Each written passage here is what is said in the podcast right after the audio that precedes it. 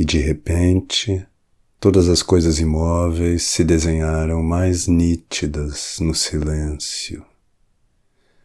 As pálpebras estavam fechadas, os cabelos pendidos, e os anjos do Senhor traçaram cruzes sobre as portas.